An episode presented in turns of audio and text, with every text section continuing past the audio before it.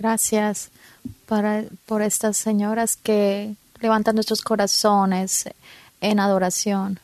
Es maravilloso adorar. Gracias. Es una gran bendición tenerlas. Feliz día del amor y la amistad a todos ustedes. Abramos la Biblia en Hebreos 9.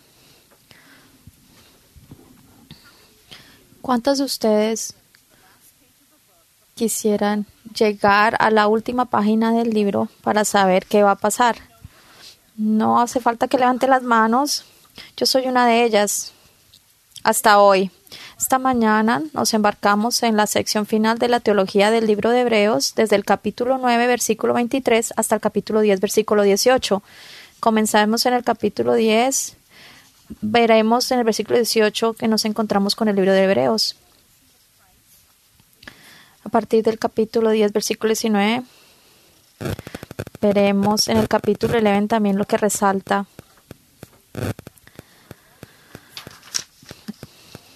veremos cómo el tono cambia entonces significativamente desde el capítulo 11. Se convierte en una parte no monumental del libro de Hebreos, el clímax de la presentación teológica del autor. Tomemos un segundo y pasemos a la última página o al final de nuestra sección y veamos rápidamente lo que viene a continuación, el capítulo 10, versículo 19. Así que, hermanos, teniendo libertad para entrar en el lugar santísimo por la sangre de Jesucristo. Aquí paramos. Este es algo muy maravilloso. Así que, tal vez está preguntando por qué está ahí. Ese así que en la, está ahí por todo lo que ha venido antes. Hebreos capítulo 1 al del capítulo 10 el versículo 18 y para nosotros hasta ahora 11 lecciones de estudio aprendiendo de Jesús que Jesús es mejor, sobre que Él es mejor sumo sacerdote y mejor pacto y mejor sacrificio. Así que sigamos adelante por la confidencia que nos, nos dio el Señor a los creyentes para los que se escribió esta epístola. El nuevo libro, el, este libro, ningún libro del Nuevo Testamento ha tenido más trasfondo de investigación que Hebreos y ninguno ha generado mayor diversidad de opiniones, aunque hay amplio acuerdo en que el gran tema de esta epístola es la supremacía del Señor Jesucristo. Jesús es mejor. Digámoslo de nuevo, Jesús es mejor.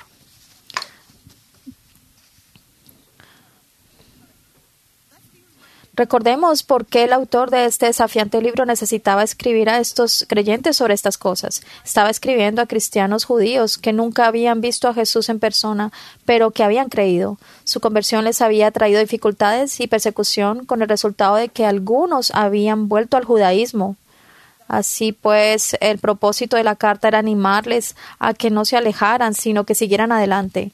Y nosotros podemos ser adelantados hoy cuando nos enfrentamos a lo que pueden ser duras circunstancias de la vida, en la que podemos preguntarnos ¿dónde está Dios? ¿Le importamos? ¿Escucha nuestras oraciones? Igual que se preguntaban estos creyentes hace tanto tiempo. Eh, nos hemos encontrado cara a cara con el Dios que habla y este Dios a través de su Hijo superior, de su Hijo Jesucristo nos trae consuelo en medio de los problemas. Hoy profundizaremos en la hermosa verdad del Evangelio que impregna la palabra de Dios. La palabra Evangelio no aparece en este libro, pero lo vemos ilustrado y retratado por todas las páginas de Hebreos. Podemos remontarnos hasta la segunda parte de Hebreos 1, 3 para ver el primero de muchos ejemplos habiendo efectuado la purificación de nuestros pecados, por medio de sí mismo se sentó a la diestra de la majestad en las alturas. Conocemos y servimos a un Dios santo que es el, el mismo ayer, hoy y siempre. Además de entender que Jesús es mejor, se nos ha recordado en este estudio de Hebreos que Dios es inmutable, no puede mentir, nunca cambia, y su verdad nunca cambia. Él es firme y fiel. A medida que descubrimos las verdades más profundas de lo que ya sabemos, que aprendamos a amar a Cristo aún más. ¿Estás lista? Hagámoslo. Estoy tan emocionada de mostrarte lo que he aprendido en este estudio. La sección anterior del capítulo 9 nos mostró cómo el antiguo pacto, como dijo un comentarista, navegaba sobre un mar de sangre. Esto fue por dos razones. En primer lugar, la Biblia se toma el pecado en serio. El escritor de Hebreos quería enfatizar la seriedad del pecado a los ojos de Dios. Segundo, el costo del perdón. La muerte es el pago, será la vida de Cristo o la nuestra. Habiendo demostrado la importancia de la sangre y la muerte en la inauguración del antiguo pacto, el escritor describe ahora el efecto incomparable del sacrificio de Cristo en el establecimiento del nuevo pacto. Nuestro esquema para los versículos finales del capítulo 9, versículo 23 al 28, está en consonancia con el tema de todo el libro de Hebreos. Jesús es mejor. Veremos un sacrificio mejor y una esperanza mejor. Comencemos con un mejor sacrificio. Verso 23 al 27. Nuestro estudio del 23 al 24 muestra que los sacrificios terrenales funcionan como copias del sacrificio de Cristo, sombras que no podían salvar o llevarle a uno ante la presencia de Dios. Pero el autor no rechaza los sacrificios del Antiguo Testamento por ser demasiado sangrientos, sino que estos nos señalan y anticipan otro sacrificio mejor por venir. La santidad de Dios no cambió del Antiguo Testamento al Nuevo Testamento. Las severas penas del Antiguo Testamento no se retiran, ni el autor dice que Dios pueda perdonar aparte de los sacrificios. El pecado requiere un pago, y ese pago es la muerte. Romanos 6:23 dice, porque la paga del pecado es muerte.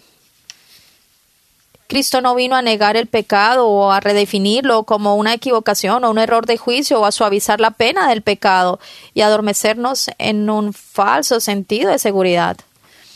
Por el contrario, el autor aboga por un sacrificio mejor y más eficaz que lleve a las personas a la presencia misma de Dios.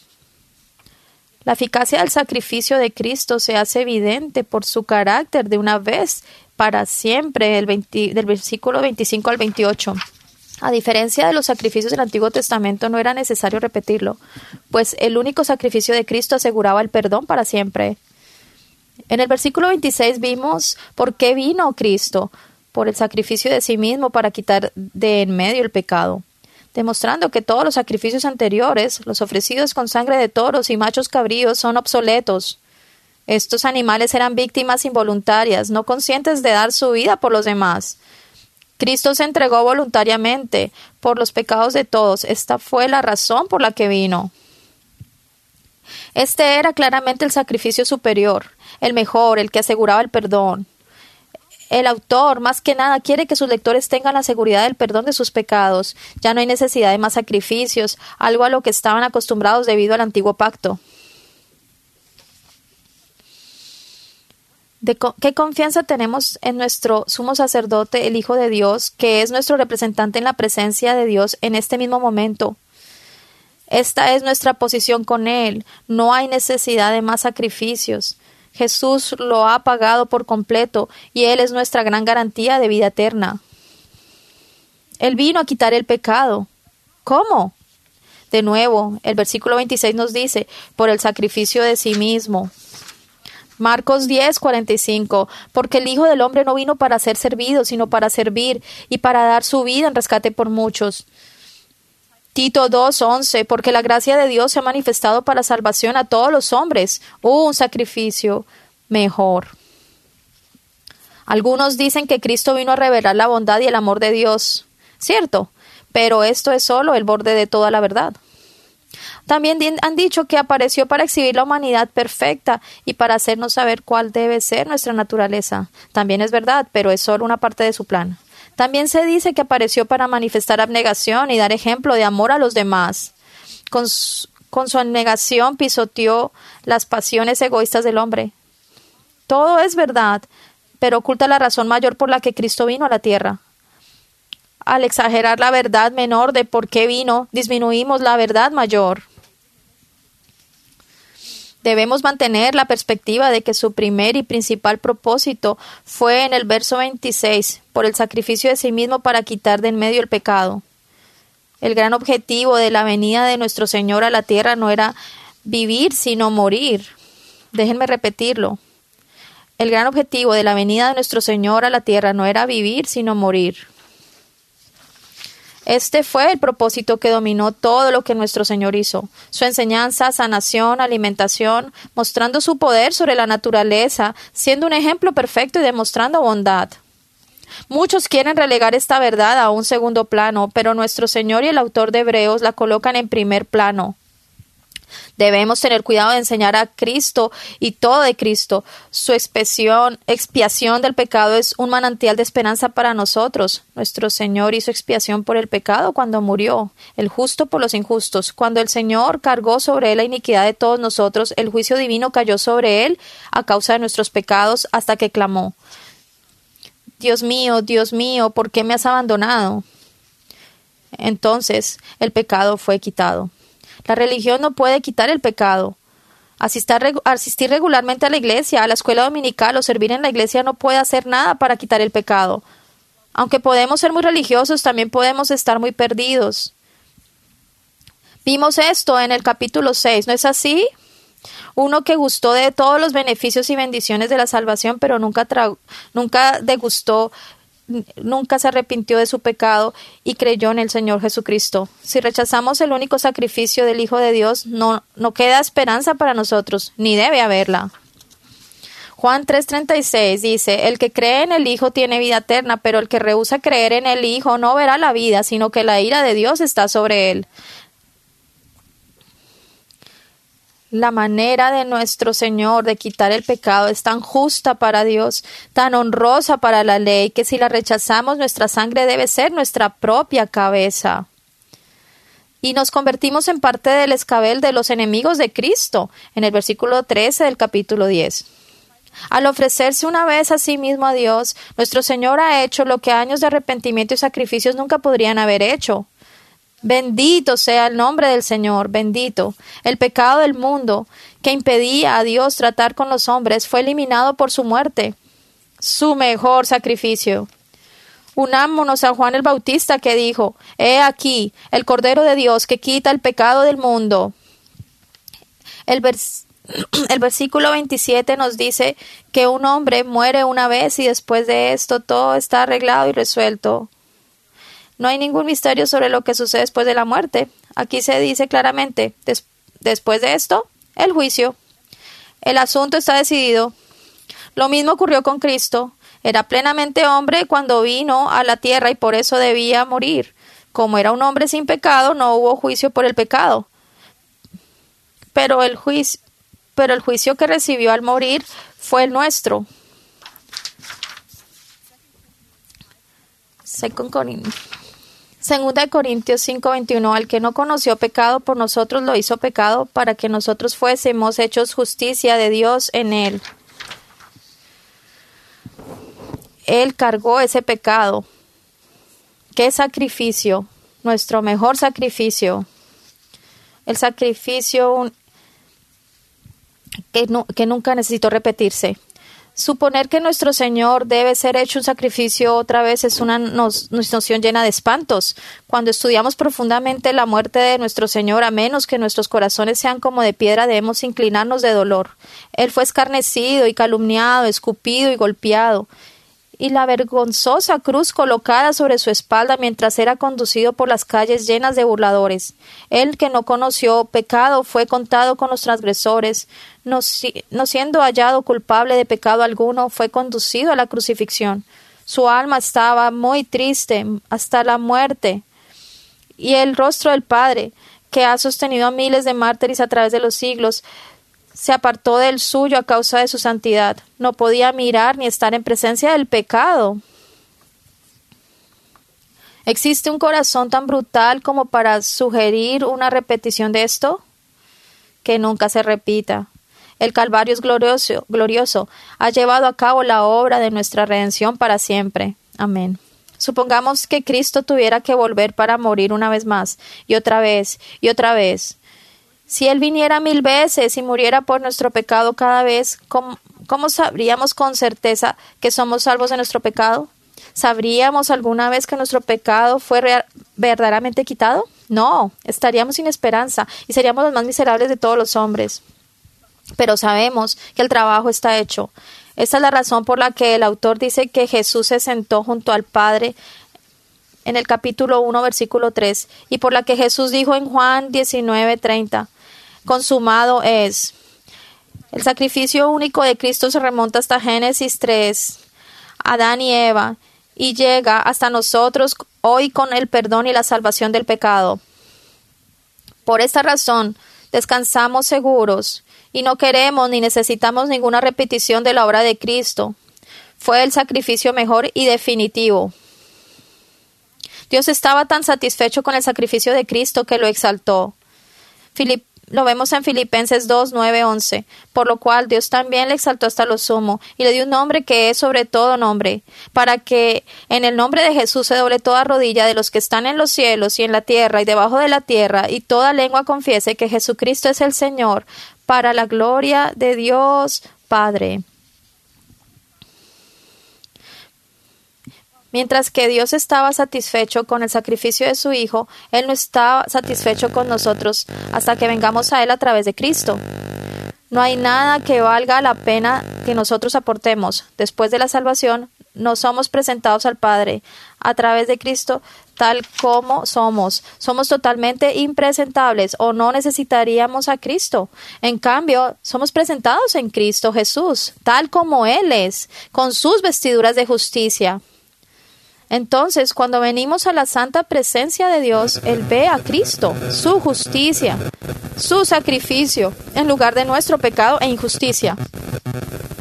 Debido a lo que hemos visto hasta ahora de que el sacrificio de Cristo de sí mismo es el mejor sacrificio porque asegura el perdón y nuestra salvación, ahora vemos nuestra mejor esperanza en el versículo 28. Dice, así también Cristo fue ofrecido una sola vez para llevar los pecados de muchos y aparecerá por segunda vez en relación con el pecado para salvar a los que le esperan. En el versículo 28 tenemos la tercera mención de Cristo en este pasaje. En el versículo 24 apareció una vez en la presencia de Dios, no por sí mismo como los otros sumos sacerdotes, sino en nuestro favor para expiar nuestro pecado. La segunda aparición en el versículo 26 se presentó una vez para siempre por el sacrificio de sí mismo para quitar de en medio el pecado. Hay una final aparición en el versículo 28 que todavía no ha sucedido y esta es nuestra mejor esperanza para el futuro. Será visto por segunda vez, sin pecado para salvación. Para ilustrar esto, nos remontamos al día de la expiación. Después de que el sumo sacerdote roció la sangre sobre el propiciatorio, se giró y salió del tabernáculo la presencia de Dios.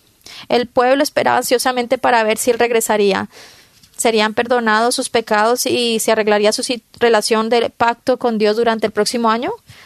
La reparición del sumo sacerdote fue la señal de la bendición de Dios sobre el pueblo. Esto corresponde a la segunda venida de nuestro Señor Jesucristo, tal como se aparece a quienes lo esperan ansiosamente. Él será visto por el mundo entero por segunda vez, no como un sacrificio por el pecado, sino que traerá la salvación final a todos sus santos, mediante la cual ya no lucharemos más con el pecado, ya no estaremos en estos cuerpos terrenales que se están consumiendo. La muerte la muerte ya no existirá porque el pecado ya no existirá para sus santos. Nuestra mejor esperanza.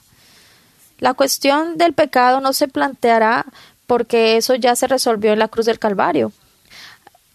Nuestra mejor esperanza. Arthur W. Pink dijo la primera vez que Cristo vino a matar el pecado en los hombres, la segunda vez vendrá para matar a los hombres en pecado. La respuesta natural del creyente es buscarlo, una característica de aquellos que creen y sus pecados han sido quitados para salvación.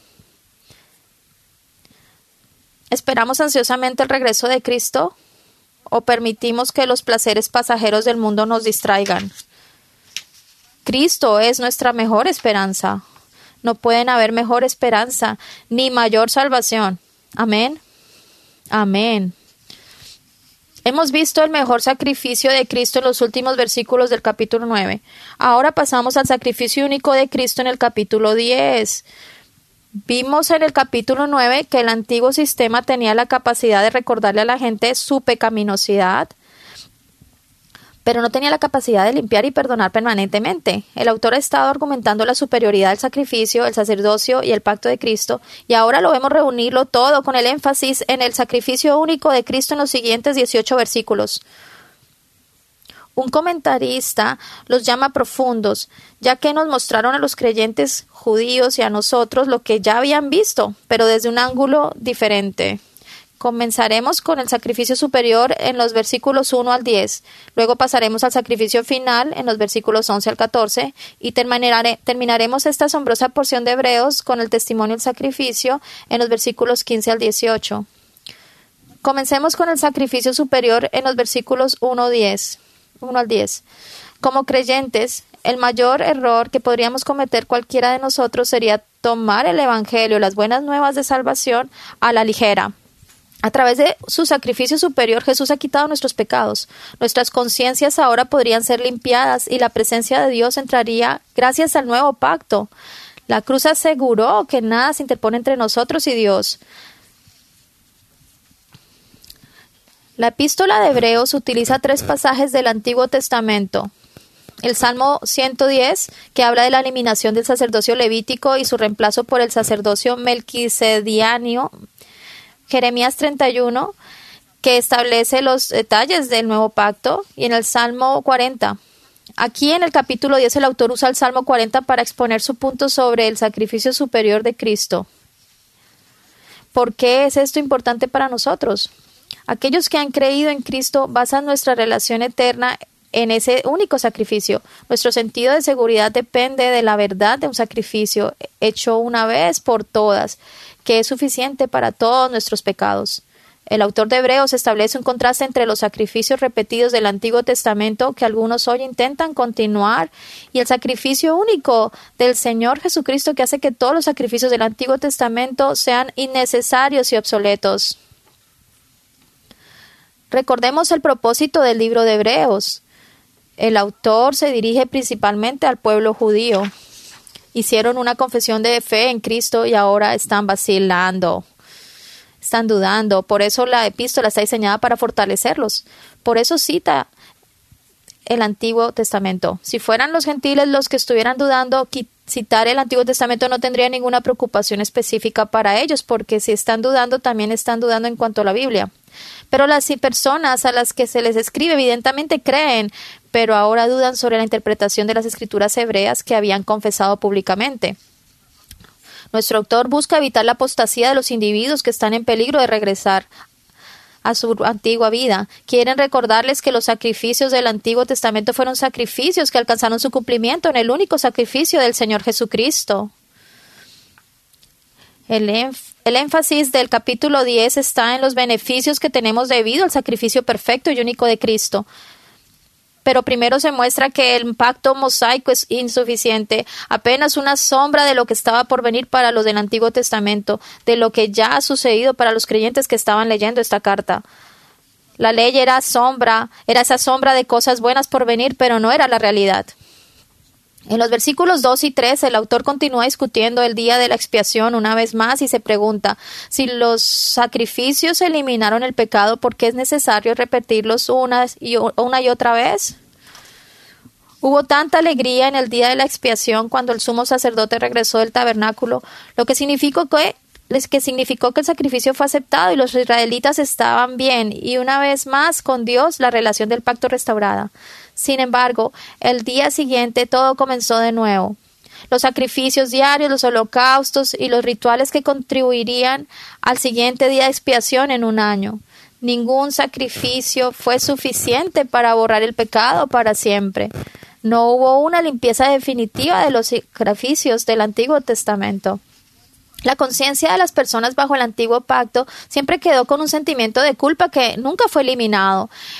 El día de la expiación aumentaría la carga de aquellos con corazones sensibles. Si bien el antiguo pacto era bueno hasta donde llegaba, era frustrantemente inadecuado.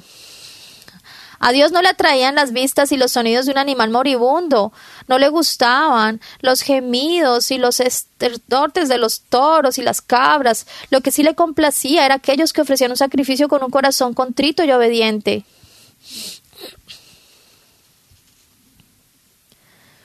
En el versículo 4, el autor explica por qué estos sacrificios son tan insuficientes. La sangre de los toros y de los machos cabríos no puede quitar el pecado. Cuando el autor intenta explicar esto, se refiere al Salmo 40. Muchas veces hacemos lo mismo cuando tratamos de explicar el amor de Dios o la soberanía de Dios. Nosotros, en medio de nuestra discusión, nos referimos a un pasaje de escritura que apoya nuestro punto. ¿Y cuál es su punto? Es este. Dios concede un estatus superior a la ofrenda de un cuerpo humano, no a los sacrificios de animales.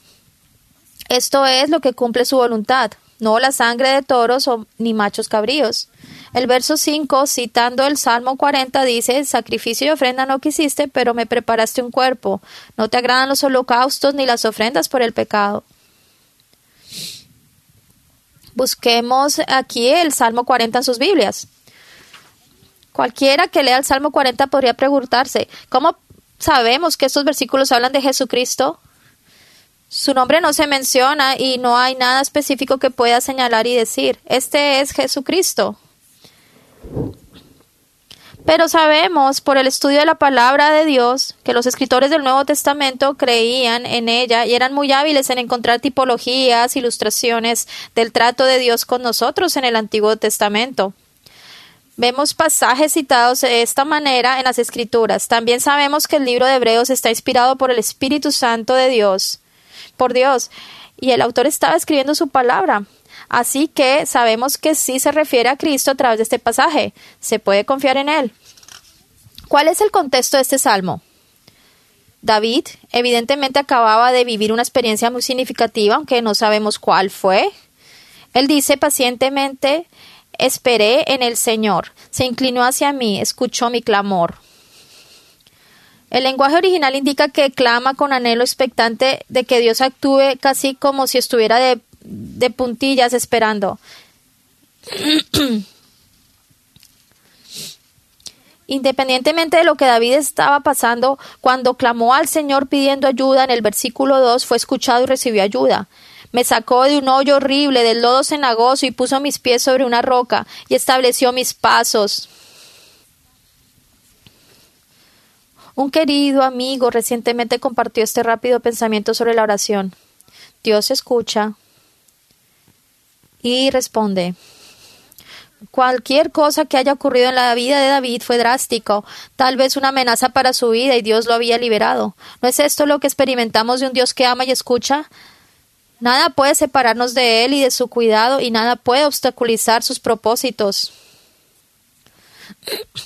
Espero que puedas mirar atrás y ver las veces que Dios te levantó del barro cenagoso y puso tus pies sobre una roca firme y afirmó tus pasos comenzó con la salvación, ¿cierto?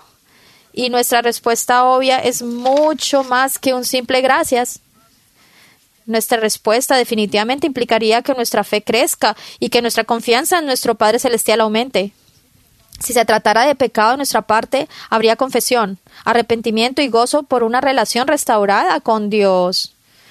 Para David, para David ofrecería un sacrificio pero en todo el Antiguo Testamento se hace referencia al hecho de que los sacrificios en última instancia no tienen ningún valor para abordar decisivamente el pecado. Considere las palabras de Samuel a Saúl en primera de Samuel 15:22. Obedecer es mejor que sacrificar. Entonces, Todavía en el Salmo 40, en el versículo 6, David razona, sacrificio y ofrenda no quisiste, mis oídos abriste holocaustos y ofrendas por el pecado no demandaste, entonces dije, he aquí, vengo, en el rollo del libro está escrito de mí, me deleito en hacer tu voluntad, oh Dios mío, y tu ley está en mi corazón. Lo único que David podía hacer era obedecer, hacer la voluntad de Dios. Esto, honraría a Dios más que sus sacrificios. Vemos lo mismo en Oseas 6:6 porque misericordia deseo y no sacrificios, conocimiento de Dios más que holocaustos. Es lo mismo para nosotros. Ir a la iglesia, escuchar un, un sermón, incluso decir que tenemos una conciencia limpia, no elimina el pecado si no lo has confesado, arrepentido y creído en el Señor Jesucristo.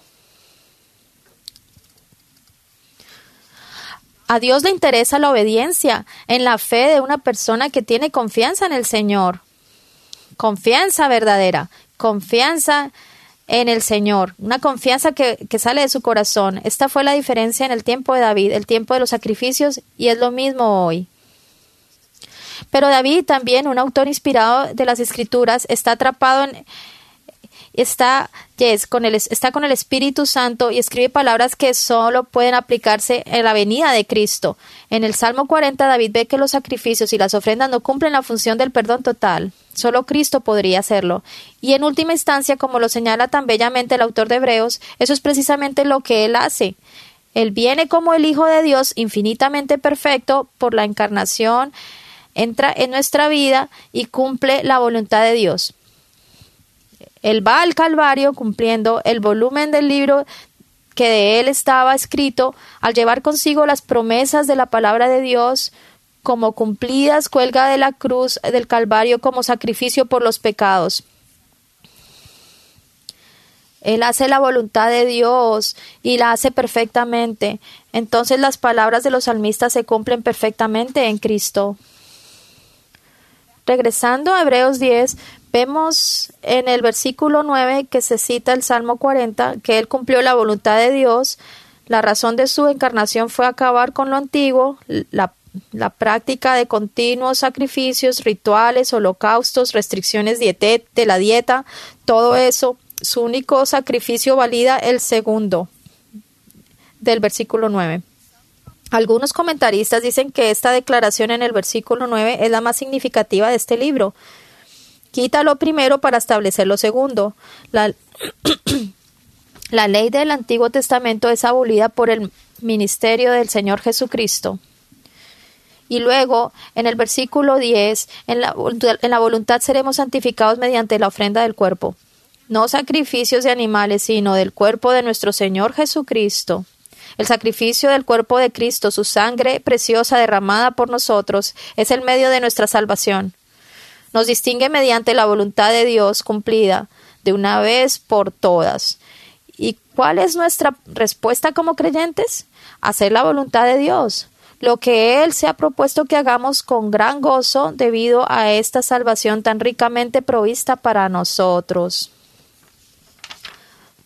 Pasamos de esta gran verdad, la obediencia gozosa debido a esta salvación tan ricamente provista para nosotros por el sacrificio superior de Cristo, la sangre de Jesús derramada por nosotros, al sacrificio final, en los versos 11 al 14.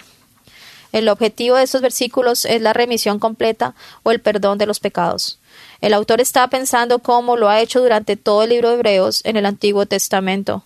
Casi todo lo que expone está respaldado por el Antiguo Testamento. Por eso es tan importante que leamos toda la Biblia. Entendamos cómo encaja todo y veamos de qué se basaron, en qué se basaron los autores de los libros del Nuevo Testamento.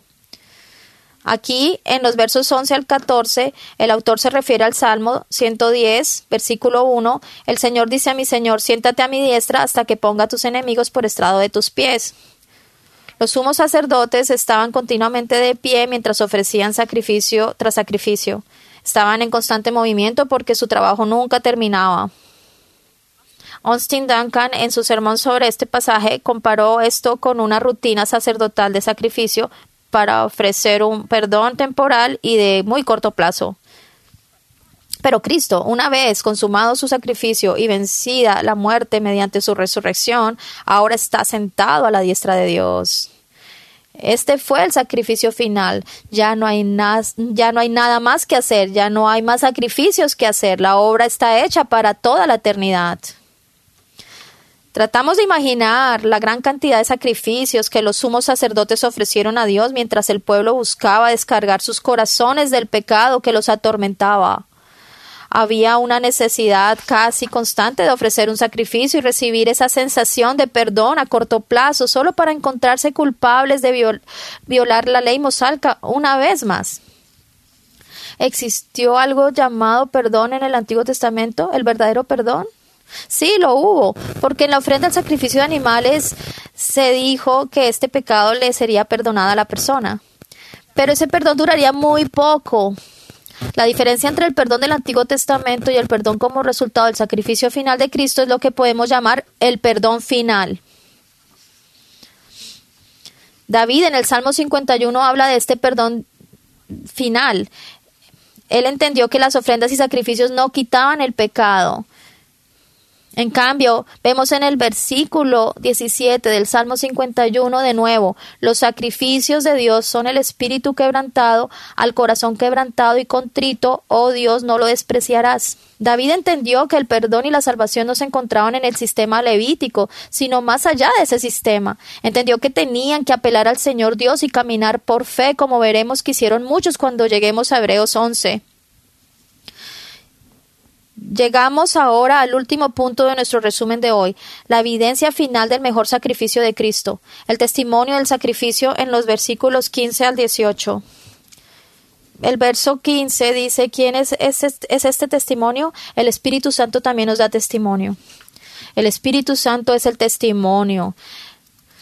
La palabra nosotros se utiliza debido a que la fe y la convicción del autor, él cree, es la misma que la de sus lectores. A partir del versículo 16, el autor cita el pasaje referente al, nuevo pacto que vimos en el capítulo 8, versículo 10 de Jeremías 31 y 30, versículo 33. Eh, este es el pacto que haré con ellos después de aquellos días, declara el Señor, pondré mis leyes en sus corazones y en sus mentes las escribiré. La mayoría de los cristianos llegan a la fe como resultado de un testimonio, algunos leyendo la Biblia, pero la mayoría mediante la predicación de la palabra o el testimonio personal de un amigo piadoso o tal vez un libro que alguien les dio. El testimonio máximo está dentro de las páginas de las Escrituras y como se refiere Jeremías 31, la ley divina de Dios es internalizada por la regeneración divina. Pondré mis leyes en sus corazones, las escribiré en sus mentes. Cuando una persona llega al conocimiento del Señor Jesucristo, el Espíritu Santo es quien inicia la obra. El trabajo exterior ya no es necesario. Dios ha hecho un trabajo interior. Su ley está en nuestro corazón y mente. En el versículo 17, el autor salta al final del pasaje que presentó en el capítulo 8, llega a la buena parte, a la parte buena, el clímax de las promesas del nuevo pacto. Entonces nunca más me acordaré de sus pecados y de sus iniquidades. Esto puede hacernos preguntar, ¿Dios realmente olvida nuestro pecado? Pensé que Dios era omnisciente y, y, y, está en todos lados. Dios conoce el fin desde el principio, nunca olvida, Él lo sabe todo pero de los pecados que nos condenas Dios no se acuerda. Lo que Dios acuerda es que su obra salvadora es suficiente para nuestra salvación y no se vuelve a plantear la pregunta sobre nuestra justicia ante Él. Clara Barton, conocida como la organizadora de la Cruz Roja estadounidense, nos ilustra esto. Nunca se supo que ella guardara resentimientos a nadie, una vez alguien le preguntó si recordaba un incidente que había ocurrido algunos años atrás, pero Clara parecía no recordarlo. Su amiga le preguntó cómo era que no podía recordarlo. Ella respondió con calma No recuerdo claramente, lo olvidé. Una vieja cita transmitida de generación en generación y pastores dice esto El que cae en pecado es un hombre, el que se aflige por el pecado es un santo. El que se jacta del pecado es un demonio, y solo hay una cosa más, el que perdona el pecado es Dios. Amén. En la mente de la mayoría de los comentaristas, el argumento que el autor de Hebreos comenzó en el capítulo 1 alcanzará su clímax en el versículo 18 del capítulo 10. Ahora bien, donde hay perdón de, para estos ya no hay ofrenda por el pecado. Vimos al comienzo de nuestro estudio en Hebreos y luego aquí nuevamente en lo que respecta a la condenación él perdona nuestros pecados y estos, los pecados que nos condenan, son limpiados. Pero Él sabe acerca de ellos tal como tú sabes acerca de ellos. Cuando vemos la hermosa verdad en el versículo 18, imaginamos que el autor de Hebreos podría estar saltando de un lado a otro con una declaración final tan calumniante. No más recuerdo del pecado, no más ofrenda del pecado, no más conciencia de los pecados, porque no hay más ofrenda por el pecado. Spurgeon dijo, esto bien podría hacer bailar a David delante del arca del Señor. La ofrenda irrepetible que se entregó hace más de dos mil años elimina la idea de cualquier tipo de penitencia. La idea de que podemos hacer algo para ganar la aceptación del Señor Dios es simplemente otra manera de decir que Jesucristo no hizo lo suficiente. No hay necesidad de penitencia alguna, de purgatorio, ni de ningún otro triste intento de añadir nuestros pobres harapos de esfuerzo a sus incomparables vestiduras. Cristo ha sufrido, Dios no exige más. El ladrón moribundo no había hecho ni una sola buena obra, nada para la gloria de Dios, y aquí estaba enfrentando la muerte y luego el juicio, una eternidad en el infierno. No tenía nada que ofrecer a Cristo, y finalmente lo llamó, le llamó al Señor. Todos estamos familiarizados con la respuesta del Señor, que debería ser un gran consuelo para todos nosotros. Hoy estarás conmigo en el paraíso. No obras de salvación, ni penitencia, ni purgatorio, pero la comunión inmediata con Dios en el paraíso debido al sacrificio que Cristo estaba en el proceso de ofrecer. La base fundamental para la admisión del hombre al cielo y a la presencia del Señor es el único sacrificio del Señor Jesucristo. Nadie que no sea creyente en Jesucristo puede hacer una buena obra. Esto puede sorprenderte y ciertamente sorprendería a mucha gente en nuestra cultura actual. Ahora bien, hay buenas obras a los ojos del mundo, pero hablo de buenas obras bíblicas, aquellas que surgen de la verdadera fe en Dios y se realizan para glorificar a Cristo, a Dios. Sin Cristo, las buenas obras son imposibles, por eso no podemos cesarnos por las buenas obras. Glorificar a Dios en lo que hacemos es una tarea inútil si no hay fe en Cristo. Podemos comparar esto con la nueva vida de la primavera. En, otoño las temperaturas más frías y los vientos hacen que las hojas viejas se caigan de las ramas. Sin embargo, cuando llega la primavera todavía quedan algunas hojas que se han adherido a las ramas durante el frío del invierno. Con su potente fuerza, la primavera hace que la savia comience a correr y los capullos de nuevas flores y hojas comiencen a brotar desde adentro. Desde el fondo de la tierra oscura, las raíces envían vida a lo largo de los troncos, ramas y ramitas hasta expulsar todo lo muerto que quedó el año anterior. Esto es lo que sucede cuando Dios escribe su voluntad en nuestros corazones. La nueva vida interior, el Espíritu Santo, limpia la muerte de nuestras vidas. Nuestros corazones renovados bombean sangre fresca a través de nosotros. La vida de Cristo está en nosotros, la misma vida que dijo, He aquí, oh Dios, he venido para hacer tu voluntad, en el Salmo 40. Al cerrar nuestro tiempo esta mañana y cerrar esta sesión de Hebreos, antes de dar un giro a la próxima semana en el capítulo 10, versículo 19, tomemos un momento para considerar el Evangelio Segunda de Corintios capítulo 13 versículo 5 nos dice, examinémonos a nosotros mismos si estamos en la fe, pongan la prueba. Pablo en este versículo nos implora que examinemos nuestros corazones en busca de fe genuina, la fe que resulta del mejor sacrificio y la mejor esperanza que tenemos mediante el sacrificio único de Cristo Jesús. Entendemos que la paga del pecado es muerte, todos deben morir, y después de la muerte viene el juicio. No hay ningún misterio en esto. ¿Has puesto tu fe en Cristo, quien pagó esa deuda cuando murió para que nunca enfrentes el juicio que mereces cuando mueras? en cambio, ser visto por Dios como justo con las vestiduras de la justicia de Cristo.